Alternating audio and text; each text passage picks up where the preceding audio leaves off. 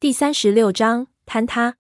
下面的巨眼迅速的逼近，情况混乱，加上整棵青铜树都震得厉害，我也看不清楚它是靠什么来攀爬的。只知道按这样的速度，不出十分钟，我们就要打遭遇战了。老痒看得脸都绿了，直埋怨我：“你脑子里装的到底是些什么东西？”我大叫冤枉，老子对天发誓，我也是第一次见这东西。要是有半句假话，天打雷劈！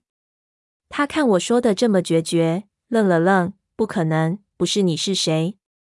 此时也无法估计这么多了。我对他说：“别废话了，快想个办法，给这么瞪着也难受。”他说道：“也不用太担心，就是一只眼睛而已，难不成他用眼皮夹死我们？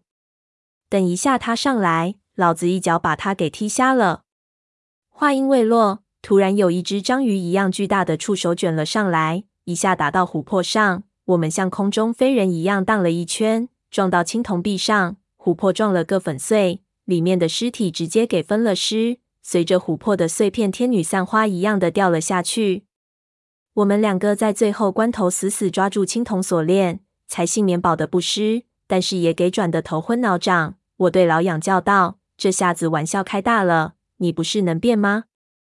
快变门大炮出来，把这玩意儿给轰了！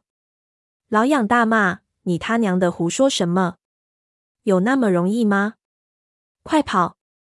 我们二话不说就顺着青铜锁链往上爬。才爬了几步，突然手上一滑，开始使不上力气。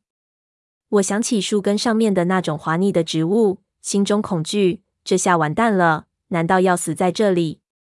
这时候，老痒将手一抬。我突然就感觉那种滑腻的感觉消失了，他像猴子一样几下便爬了上去，将我拉了过来。我一下子没抓稳，差点脱手，埋怨道：“有这本事，直接变纸梯子多好。”他骂道：“拜托你不要这么多意见。”我们两个咬着牙爬进棺室，上面的雾气已经消散去。我想趁着这个机会看一下其他几幅浮雕。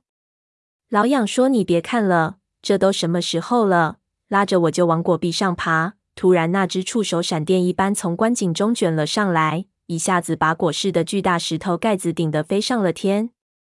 这一下力量极其的霸道，连铁条一样的树根都给撞得粉碎。一时间，整棵青铜树狂震，满眼是树根的根须、腐朽的树皮和灰尘。大片的树根短枝因为突然破裂，像子弹一样飞了出去，打在栈道上。扫塌了一大片，我们两个正趴在一根滑溜溜的树根上，这一下直接把我们甩出了果室，摔倒在祭祀台上。那只触手冲出青铜树后就不想进去了，四处乱卷，连打了两下，将四周的几座青铜雕像拍得都变了形。我和老痒狼狈的低头连躲了几下，老痒指了指栈道说：“快下去，在上面死定了。”我想起给老痒在外面打晕的王老板，心说虽然是个王八蛋，但是这人也不是十恶不赦，也不能放着不管。忙转头去找，然而一眼却看不到。难不成刚才给那些炸开的树根带下去了？四周的树根已经给连根拔了，只剩下延伸到祭祀台下面的那些。老痒看我在那里左顾右盼，踢了我一脚，让我看天。我抬头一看。给撞到天上去的巨大石板正打着转儿的摔下来，赶紧逃命！老痒一个打滚背起挂在一根残枝上的背包，两个人鱼跃跳上了那根用来做绳桥的登山绳。我们刚抓住绳子，后面的石板就重重摔在了祭祀台上，给摔了个粉碎，发出震耳欲聋的声音。我们抓着的绳子也给牵连着，好像钢琴的琴弦一样颤抖，几乎不堪重负。回头一看。刚才我们登山镐勾住的树根，上端已经随着包裹着棺椁的榕树根盘给扯飞了，现在只剩下可怜的一点点，给我们的体重拉着，登山镐直往外拖，好像坚持不了多久了。我越来越觉得不妙，回头让老痒快爬，说要不然咱们就要步老太的后尘了。老痒一听，猛打了我一个巴掌，打得我耳朵嗡一声。我大骂：“我操，他妈的打上瘾了你！”老痒大叫：“不打你行吗？管住脑子，千万别乱想啊！”我大叫：“我乱想什么了？”话还没说完，“嘣”的一声巨响，我们回头一看，整只果实突然鼓了起来，裂开了好几条缝。一条黑色的巨蛇探出头来，那条触手就是蛇的尾巴。但是这条独眼巨蛇鳞片非常细小，看上去更像一条巨大的虫子。独眼巨蛇爬出来之后，巨大的眼睛马上转向我们。老痒一看不妙，猛地从我腰上拔出长柄猎刀，用力一挥，将登山绳砍断。我们人猿泰山一样划过一道白线，撞上一边的栈道。这一次我有了经验，就地一滚。缓冲了很多撞击。老痒落地之后，抽出背包边上挎着的短步枪，对着那巨蛇的眼睛就是一枪。子弹打进去一个大洞，那巨蛇疼得猛地蜷成一团，尾巴一扫，将我们头上那一排栈道全部扫飞。老痒避过砸下来的木头碎片，站起来对着那蛇，一边开枪，一边拉着我往下跑。我知道这种枪能装五发子弹，但是老痒拿在手里。子弹如流水一样打了出去，根本不需要装弹。可惜这枪的口径还是太小。这蛇刚才中了一弹，现在学乖了，缠绕起来，用身体护住自己的眼睛。子弹全部打在它的尾巴上，鳞片犹如铁甲一般，毫无用处。我一看枪对它没用，就招呼老痒快跑，一路跑到了栈道的断口。我刚想爬上悬臂，老痒一把拉住我说：“什么时候了？”还爬，说着拉着我往下一跃。我们从断口直接落到了下一层的栈道，就听底下的木板咔嚓一声，哪里经得起这样的撞击？立即裂成几十块。我们透板而下，又撞破一层，摔在站到地上的平台上。这一次摔得十分严重。我起来的时候，嘴里鼻子里全是鲜血。老痒一把拉起我说道：“好像估计的太乐观了，你没事吧？”我只觉得天旋地转，也不知道回答了他些什么。黑色巨蛇已经闪电一般顺着青铜树爬了下来。老痒说道：“大是打不过，逃也逃不掉了。我们到下面找个岩洞躲一下。”我往下一看，再往下走已经没有栈道，只剩下我们刚才休息过的那种小岩洞，密密麻麻的有很多。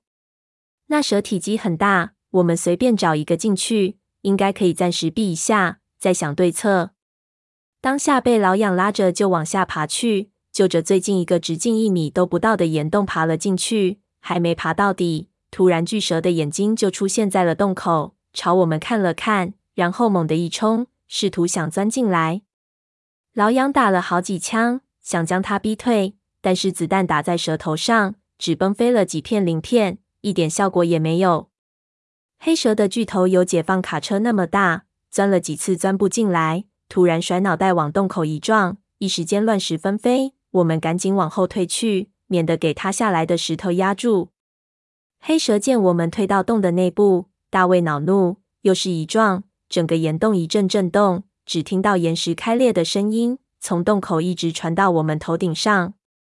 这里的玄武岩，因为里面的地下河道过度的开挖，已经十分不稳固，给这么一撞。岩石内部的细微平衡被破坏，里面缝隙发生连锁反应，一条裂缝突然出现在我们头顶上。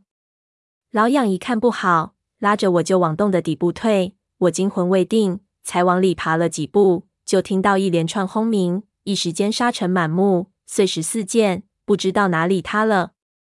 出于本能，我反射性的蜷成一团，护住脑子，石头下雨一样从上面掉下来。身上和背上连中了十几下，慌乱间，老痒一把拉住我，将我拖到他的那一边。同时一声巨响，一块写字台一样的石头塌了下来，将洞口完全塞住了。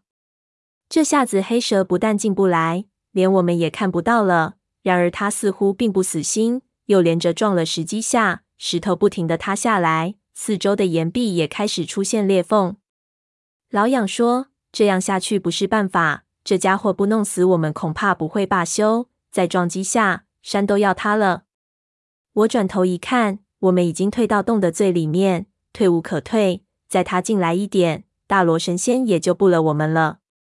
此时已然到了绝境，就算有炸药，在这么小的空间也不能使用。看着四周的裂缝一点一点的延伸开去，我心急如焚。就在这时候，忽然一条裂缝碎了开来。一段岩壁不堪重负，整个塌了下去。我们往边上一贴，勉强留得全身，却看见岩壁塌了以后，后面竟然出现了一个岩洞。我心中大喜，心说天不忘我，肯定是两个岩洞之间的岩石碎裂，使得中间出现了一条石道。忙转头招呼老痒，就要往里爬。老痒却一下子拦在我的面前，说道：“不能进去。”